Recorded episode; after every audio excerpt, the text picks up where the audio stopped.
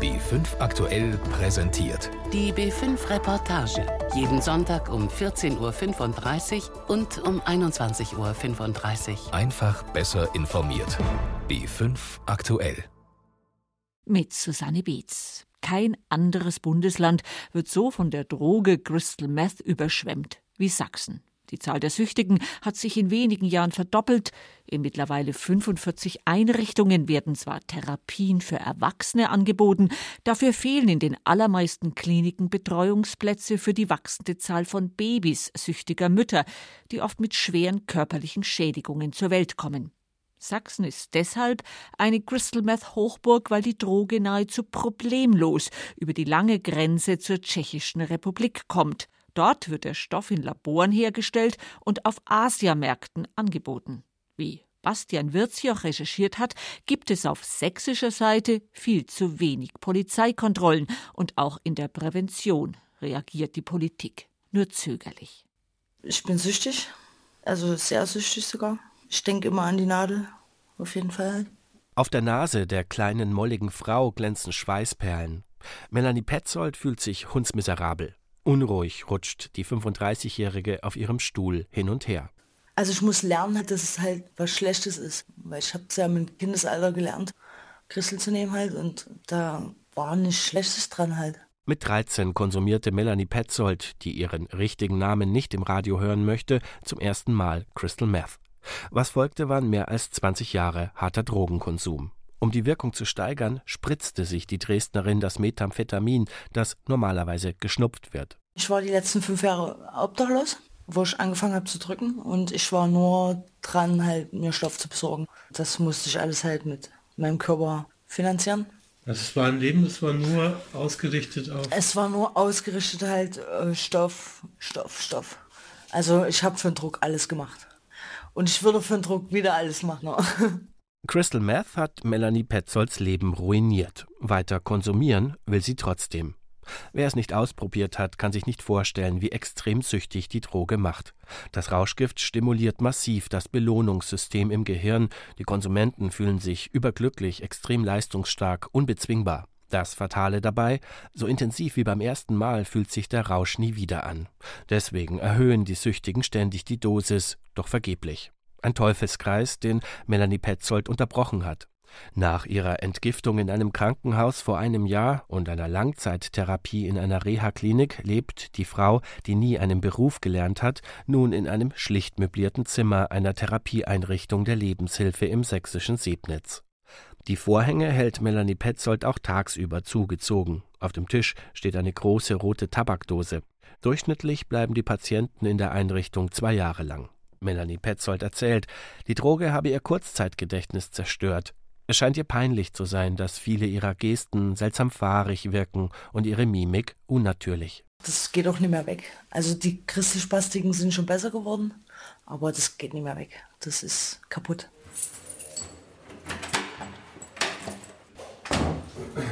Ja, dann haben wir hier, also in jeder Gruppe gibt es einen Gruppenraum. Und je nachdem, welche Patienten wo untergebracht sind, in welcher Gruppe, ist quasi auch diese Planung hier, wie Sie sehen. Ne? Andreas Schimkat, Suchttherapeut und Leiter der Sebnitzer Einrichtung, zeigt auf zwei Zettel mit Tabellen, die an der Wand hängen. Der bärtige Mann mit dem strengen Blick und den tätowierten Unterarmen trägt eine Jeansweste mit Aufnähern, wie sie bei Heavy Metal Fans beliebt sind. Also es wird für die Woche ein Speiseplan erstellt. Setzen Sie sich hin und sagen, was wollen wir essen? Donny, moin. Moin. Ja, Tischdienst. Also die sind auch dann dafür verantwortlich, dass eingekauft wird. Die machen dann auch diese Pläne, Reinigung etc. Also so wie man quasi einen eigenen Haushalt führt. So wird das hier dann simuliert. Die werden immer Selbstständige. Weil die Menschen ihre Selbstständigkeit verloren hatten wegen dem Konsum. Genau, also der Tagesablauf läuft ja dann nur ab. Ich wach früh auf, brauche Stoff, wo kriege ich es her? Wie komme ich an Geld? Wie lange bin ich drauf?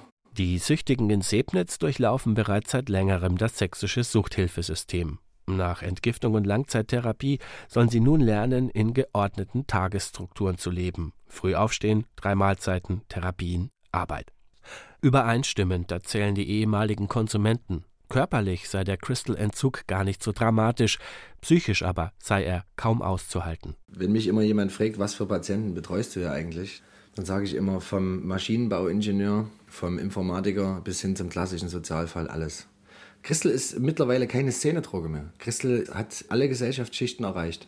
Die größte Herausforderung für Schimkats Patienten besteht darin, während der Monate in Sebnitz keine Drogen zu konsumieren. Worin besteht die größte Herausforderung des Einrichtungsleiters? Ich würde diese ganze sinnlose, übermäßige Bürokratie abschaffen. Worüber sich der Suchttherapeut schon lange keine Gedanken mehr macht, ist die Frage, warum im deutschlandweiten Vergleich die meisten Crystal-Konsumenten ausgerechnet in Sachsen leben. Die Antwort nämlich liegt nur wenige Kilometer von seiner Arbeitsstätte entfernt, Richtung Osten in der Tschechischen Republik. Dort wird in meist von Vietnamesen betriebenen Laboren der Großteil der chemischen Droge hergestellt. Auf den grenznahen Asiamärkten wird das Rauschgift verkauft. Auch die Politik bestätigt, die Nähe zur Tschechischen Republik ist die Hauptursache für das sächsische Crystal-Problem. Auf die schriftlichen Fragen des Reporters dazu antwortet das sächsische Innenministerium mit einer ausführlichen E-Mail. Darin ist die Rede von zahlreichen Waldwegen, die als Schmuggelrouten nach Sachsen genutzt werden und von den niedrigen Verkaufspreisen für das Methamphetamin auf den Asiamärkten entlang der Grenze. Für Andreas Schimkat nichts Neues. Im ersten Jahr, als ich hier angefangen hatte, 2011, hatte ich noch Erzgebirgskennzeichen auf meinem Auto und bin natürlich zum Tanken nach Tschechien gefahren, was ja hier 500 Meter Luftlinie ist. Und ich wurde exakt 20 Mal in diesem Jahr angehalten, weil ich ein anderes Nummernschild hatte und ein bisschen komisch aussah da war noch Präsenz da. Aber dann bin ich auch mit den Polizisten stellenweise ins Gespräch gekommen und gesagt, warum steht ihr eigentlich immer an so präsenten Punkten? Hier unten an der Autoüberfahrgrenze, da bringt keiner was rüber. Aber drei Kilometer weiter über die grüne Grenze, da ist ein Umschlagpunkt. Und jetzt wurden eben auch Polizeiposten eingespart ohne Ende. Somit ist die Präsenz der Kontrollen hier so gering, dass eigentlich so ein fließender Handel entstehen kann. Und dann muss man natürlich auch, ja, finanziell ist auch ein Wahnsinn. Ne? Ich kaufe das Gramm in Tschechien für 15 Euro ein. Aber in Dresden kann ich schon wieder für 50, 60 Euro verkaufen. Ist ein lukratives Geschäft, müssen wir nicht drüber reden. Polizei und Zoll in Sachsen beschlagnahmten in den Jahren 2012 bis 2016 die im bundesweiten Vergleich große Menge von knapp 140 Kilogramm Crystal Meth. Wir gehen jetzt durch die Besucherschleuse in den geschlossenen Bereich der JVA Zeitheim. Hier geht alles automatisch. So, und hier ist die erste Metalldetektorenschleuse. Und wenn man durchgeht, das Geräusch. Hier am Flughafen. Zwischen Leipzig und Dresden. Das Gefängnis steht neben einem Gewerbegebiet auf freiem Feld. Das ältere der beiden Hafthäuser stammt aus dem Jahr 1977. Ein ehemaliges Arbeiterwohnheim, vier Etagen, Mehrfachbelegung. In den dunklen Gängen riecht es muffig. Stellenweise bröckelt gelber Putz von der Wand. 400 Männer sind hier eingesperrt. Viele von ihnen konsumieren auch hinter Gittern Crystal Meth. Wir sind im A-Haus und gehen jetzt auf die Station A3. Auf der Suchttherapiestation der JVA Zeithain werden 20 Gefangene behandelt. Neun Monate lang sind die Patienten geschlossen untergebracht in Zellen mit schweren Gittertüren. Danach folgen drei weitere Therapiemonate im offenen Vollzug in einem kleinen, flachen Gebäude vor den Toren der Haftanstalt. Hauptsächlich starten wir hier in den Tag mit einer Entspannungsübung, 7.30 Uhr mit den Gefangenen. Erklärt die Leiterin der Suchttherapiestation, Katharina Pluta. Das kann progressive Muskelrelaxation sein, autogenes Training sein, das können imaginative Verfahren sein, aber auch Meditation bieten wir an. Dann ist um acht Frühstück drüben in der Küche, das machen die Gefangenen dann für sich. Dann finden hier vormittags wie nachmittags die Gruppentherapien statt. 2014 startete Plutas Station als deutschlandweites Pilotprojekt. Inzwischen gibt es ähnliche Einrichtungen in Gefängnissen in Baden-Württemberg und Niedersachsen. Unabhängig voneinander erzählen mehrere Gefangene an diesem Vormittag in der Justizvollzugsanstalt, deutlich mehr als die Hälfte der Insassen hier konsumiere Drogen. Das Rauschgift besorgten sich die Gefangenen während ihrer Freigänge oder es werde ihnen bei Haftbesuchen mitgebracht von Freunden oder der Familie. Dann haben wir hier ganz am Ende des Flurs einen Rückzugsraum. Wenn ein Rückfall zum Beispiel passiert, ist es in unserem Konzept so vorgesehen, dass erstmal ein Timeout von 24 Stunden stattfindet nach einem Konsumrückfall.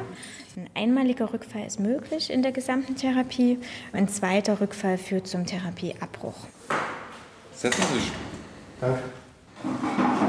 In der Gemeinschaftsküche der Suchtstation. Die Zwiebeln für das Mittagessen sind schon geschnitten.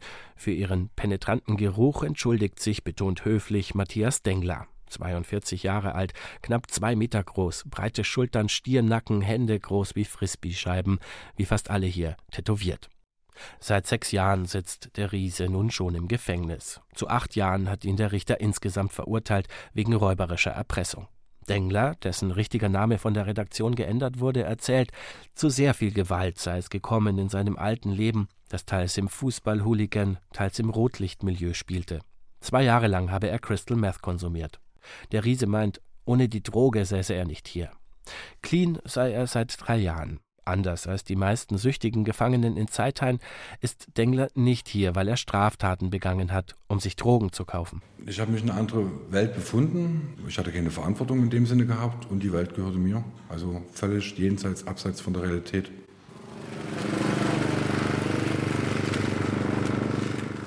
Hier sind wir im Bereich des offenen Vollzuges, im Gartenbereich. René Hoffmann, der Justizvollzugsbeamte ist für den zweiten Teil der Suchttherapie im Gefängnis zuständig. Der sportliche, energiegeladene Mann betreut die Süchtigen, die es bis in den offenen Vollzug geschafft haben. Seine Klienten leben vor den Toren des Gefängnisses in einem kleinen, niedrigen Gebäude. Und drumherum ein Garten, in dem sich die Gefangenen um die Pflanzen sowie um zahlreiche Tiere kümmern, um Hühner, Schafe, Ziegen, Kaninchen. Also der Tier- und Pflanzenbereich ist einfach auch dem geschuldet, zu sagen, hier geht so die Rolle los, hier muss ich mal gucken, was ist früher mit mir gewesen. Und im Gespräch mit den Männern stellt man immer wieder fest, dass sie sagen, na, früher ging es mir nur darum, wo bekomme ich denn das nächste Gramm her, was kostet das nächste Gramm. So einfach diese kurzfristige Befriedigung, die wir ja an jeder Ecke heutzutage feststellen. Und im Umgang mit den Tieren ist es dann so, ich muss einfach einen Weitblick entwickeln, ich muss ein bisschen ein zukunftsorientiertes Denken auch entwickeln. Das ist einfach die Geschichte. Das Gefängnis liegt wenig mehr als 100 Kilometer von der tschechischen Grenze entfernt. Auch René Hoffmann sieht in der Nähe zu dem Drogenerzeugerland die Hauptursache für das sächsische Crystal-Problem. Ob nun im Gefängnis oder draußen. Zum Beispiel Dienstag, Mittwoch, Donnerstag haben die Jungs Wochenfreizeit und können für zwei Stunden nach Zeithain und dort einkaufen gehen und dies, jenes und kommen natürlich wieder in Kontakt auch mit Leuten, wo sie genau sehen, okay, der hat ein Problem, das ist auch hier im ländlichen Raum nicht unumstritten, gerade in solchen Gebieten, wo früher ganz viel, hier ist ja so Stahlwerkseinzugsgebiet und so, wo jetzt auch auf der anderen Seite halt noch ganz viele Blöcke stehen, wo wir genau wissen, also wer wohnt dort, was sind das für Leute und dann ist es halt so, dass wir auch hier an den Drogenproblemen nicht vorbeikommen in der Öffentlichkeit. Und die Jungs sehen sofort draußen, wer hat damit zu tun, wer nicht und dann müssen sie sich jeden Tag aufs Neue entscheiden oder jede Sekunde, was mache ich jetzt? Oh, und wie fühle ich mich da hingezogen oder nicht? Wie gehe ich damit um? Wie geht es mir eigentlich innerlich? Ich weiß ganz genau, der ist gerade gut unterwegs. So war ich früher auch unterwegs. Wie geht es mir jetzt gerade? Spüre ich Suchtdruck oder nicht? Wie gehe ich damit um?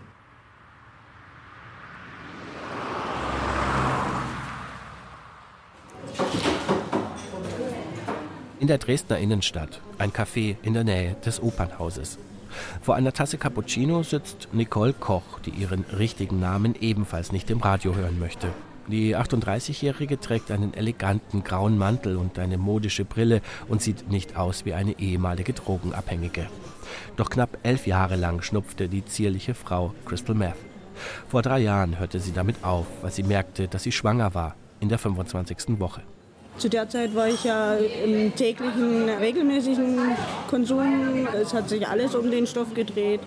Und ich hatte zwei Möglichkeiten. Entweder das Kind wird mir definitiv bei der Geburt abgenommen, wenn ich das Leben so weiterführe, wie es gerade ist. Oder ich will halt das Kind behalten und dann muss ich alles komplett ändern. Crystal Meth ist gerade bei Mädchen und Frauen besonders beliebt. Im Alter zwischen 12 und 14 Jahren sollen es sogar mehr Mädchen als Jungen sein, die das Rauschgift konsumieren, schätzen Experten. Als die Dresdnerin Nicole Koch von ihrer Schwangerschaft erfuhr, tat sie das, was den wenigsten süchtigen Frauen gelingt. Sie beendete den Konsum. Also ich kenne auch Mütter, die regelmäßig konsumieren, die wunderbare Mütter sind. Aber es gibt eben auch die extrem krassen Fälle, die dann wirklich abwägen, kaufe ich jetzt meinem Kind was zu essen oder kaufe ich mir Köstel. Und in den Fällen aber ist es wahrscheinlich so, wenn das Jugendamt was mitkriegt, werden die in Obhut genommen, die Kinder und den Eltern weggenommen, der Mutter weggenommen. Ja, das kommt eben auf die Situation an und in so einem krassen Fall, ja, ich habe auch schon in einem Fall dafür gesorgt, dass das Jugendamt da mal hinguckt und das Kind wurde letztendlich auch in Obhut genommen, weil wenn ein Kind höchstwahrscheinlich 24 Stunden, ein Kleinkind mit zwei Jahren in der gleichen Windel rumläuft und als erstes auf mich als fremde Person, die in die Wohnung kommt, abends um 20 Uhr zugeschossen kommt, ob ich denn was zu essen dabei hätte, das fand ich dann schon sehr krass. Nicole Kochs Weg in die Abstinenz verlief typisch. Stationäre Entgiftung, Langzeittherapie, betreutes Wohnen. Erst seit dem vergangenen Juli lebt sie mit ihrer Tochter in einer eigenen Wohnung. Wieder ganz gesund aber ist sie nicht geworden. Gedächtnisprobleme plagen die zierliche Frau und ihre Zähne hat sie sich in den Jahren des Konsums vollständig zerstört. Heute trägt sie Zahnprothesen. Die anderen Schäden, die Crystal Meth verursachen kann, sind ihr erspart geblieben. Schlaganfälle, Herzinfarkte, entzündete Haut, Psychosen. Ihr Baby kam mit einem Herzfehler zur Welt. Ob die Fehlbildung aber mit dem Drogenkonsum zusammenhängt, kann der behandelnde Arzt nicht definitiv sagen, allein schon, weil Herzfehler bei Neugeborenen relativ häufig vorkommen. Insgesamt gibt es laut Gesundheitsministerium im Crystal-Land Sachsen rund 20 Betreuungsplätze speziell für abhängige Mütter.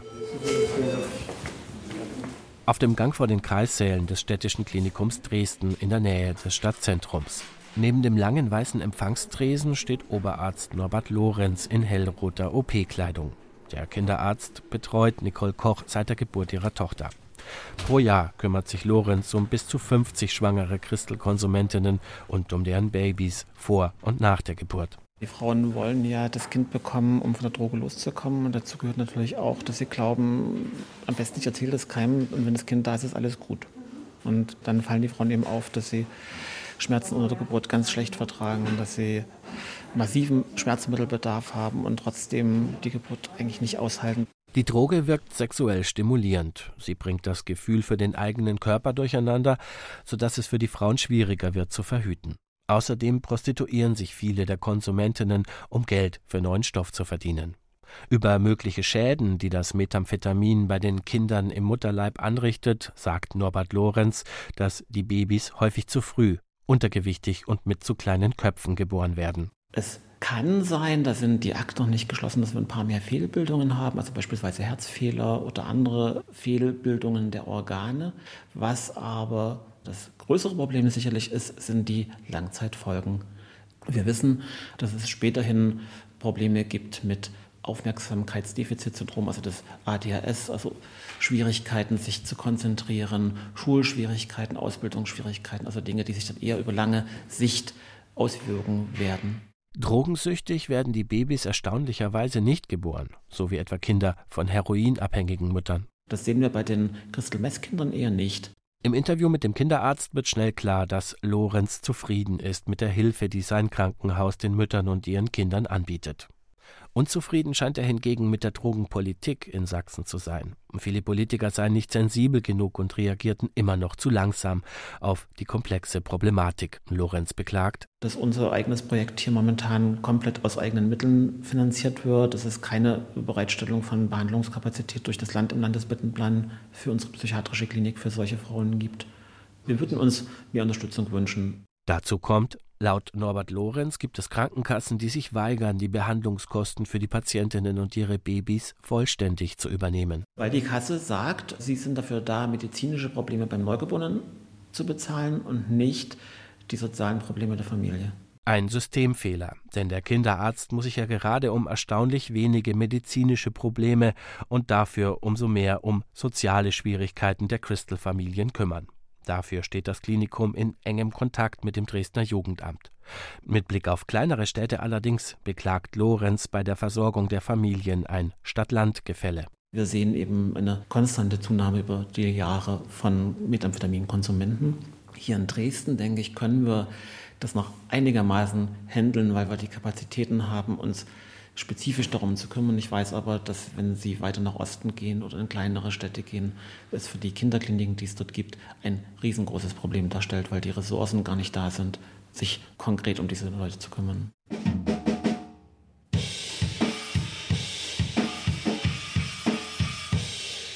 Spiel mal bitte noch weiter, ich brauche mal Snare und Bassdrum.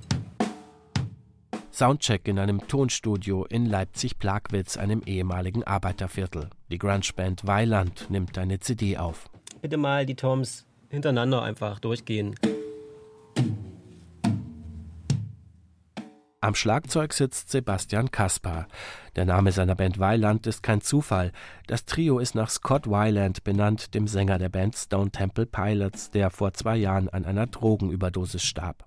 Auch Schlagzeuger Sebastian Kaspar war jahrelang drogenabhängig. Zehn Jahre lang schnupfte er Crystal Meth. Ich habe eigentlich jede Droge konsumiert, die auf dem Markt war. Crystal wurde für mich zum Problem, hat sich auch wirklich eingenistet und wurde zum Alltag.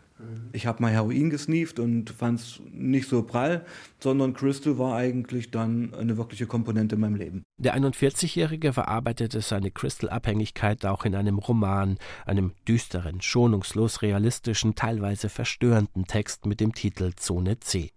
Vor elf Jahren beendete der Leipziger seinen Drogenkonsum, weil er damit rechnete, deswegen in der Psychiatrie zu landen. Die Psychose habe er regelrecht hinter sich gespürt. Allerdings hörte Kaspar im Alleingang auf, ohne Therapie, was so gut wie keinem Süchtigen gelingt. Vielleicht bezeichnet Kaspar deswegen Drogentherapieprogramme abfällig als Käseglocken. Also es ist keine Kunst, in der Therapie clean zu werden. Ja, die Kunst ist es, früh um fünf aufzustehen, acht Stunden auf Arbeit zu gehen, eine Lebenskrise zu bekommen, die Freundin trennt sich, es gibt Stress auf der Arbeit und dann eben trotzdem nichts zu ziehen. Das ist clean sein. Neben der Nähe zur Tschechischen Republik sieht Kaspar hinter der massiven Verbreitung des Methamphetamins in Sachsen auch ein gesellschaftliches Problem. Leider Gottes fügt sich eben Crystal perfekt in diese Zeit ein. Heroin würde heute gar nicht mehr passen. Ja, weil mit Heroin liegt man da in der Ecke und ist zu nichts mehr fähig. Bei Crystal schrubbt man halt 80 Stunden die Woche durch. Der Arbeitgeber findet es großartig, fragt doch gar nicht, warum das so ist und man kriegt vielleicht auch eine kleine Gehaltserhöhung. Heute zählt Kaspar zu den schärfsten Kritikern der deutschen Drogenpräventionspolitik. Zu spät, viel zu spät sei das Problem erkannt worden. Ja, also die erste und zweite Generation der User, ich sage es mal so, Nullpunkt Wiedervereinigung, ist ja vom Baum gegangen. Die haben wir ja verloren.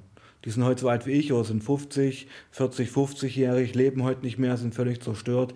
Die haben wir ja nie erreicht und werden sie nie erreichen. Also ich denke, die fachliche Seite, auch die politische Seite hinkt 20 Jahre hinterher. Politikern in Deutschland rät Kaspar, sich an Präventionsprojekten in den USA zu orientieren.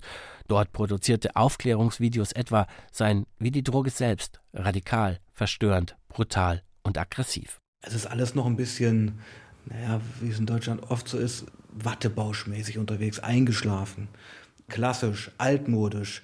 Also ich bin der Meinung, wir bräuchten eine viel aggressivere Präventionspolitik.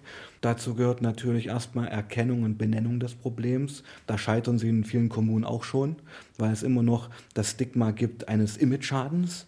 Das war ja in den 90ern mit irgendwelchen national befreiten Zonen ähnlich. Das Problem gibt es nicht. Wir haben dann gesehen, was daraus wurde, nämlich der NSU. Und das ist doch heute genauso. Also Kommunen, kleine Städte sagen, hier gibt es kein Crystal-Problem, aber dass da die halbe Jugend schon auf dem Zeug rumhängt, ist ein Fakt und wird sich ja dann irgendwann schon sichtbar machen. Und dann ist es aber meist das Kind im Hund gefallen. Das sagt Sebastian Kaspar, ein Leipziger Schlagzeuger, der selbst einmal abhängig war. Damit wären wir auch am Ende unserer B5-Reportage Crystal Meth Hochburg Sachsen. Autor Bastian Würzjoch, Redaktion Susanne Beetz, die sich damit auch am Mikrofon verabschiedet.